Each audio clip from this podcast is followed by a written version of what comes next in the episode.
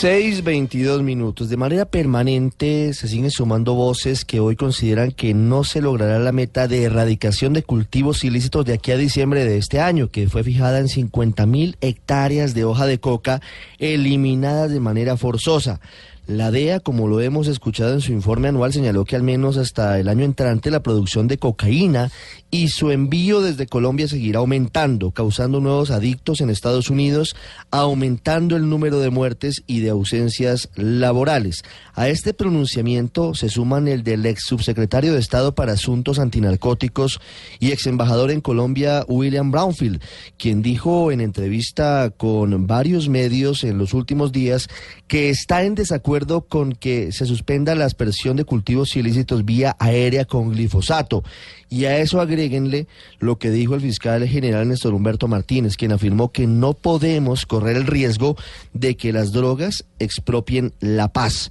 Adicionalmente, el fiscal dijo que este año no se cumplirá la meta de erradicación de cultivos ilícitos, que había sido tasada en 100 mil hectáreas, 50 mil de manera forzosa, es decir, con la policía antinarcótica y con el ejército y 50 mil a través de la sustitución voluntaria, es decir, en manos de la Alta Consejería para el Postconflicto y el programa de sustitución de cultivos ilícitos. Sobre ese último punto en particular, el alto consejero para el Postconflicto, Rafael Pardo, dijo que a él no deben medirlo hasta diciembre, que le den un placito hasta el mes de mayo, porque allí fue cuando comenzó en firme este programa y que de aquí a mayo del año entrante, es decir, eh, en siete meses, él podrá cumplir con sus 50 mil hectáreas de cuota de sustitución de cultivos ilícitos, porque la verdad es que hasta ahora solamente van tres mil hectáreas y hay múltiples quejas en Tumaco, en Cauca, en Putumayo y en otros sectores frente a posibles incumplimientos o negligencia, paquidermia y lentitud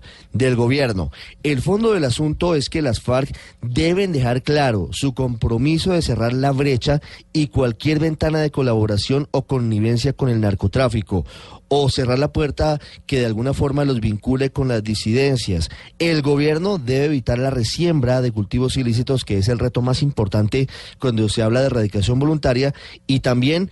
como todo tiene que ver con todo, debe avanzarse en el proyecto de ley para el sometimiento de las bandas criminales, entre ellas el Clan del Golfo, que es uno de los principales productores de cocaína hoy en Colombia.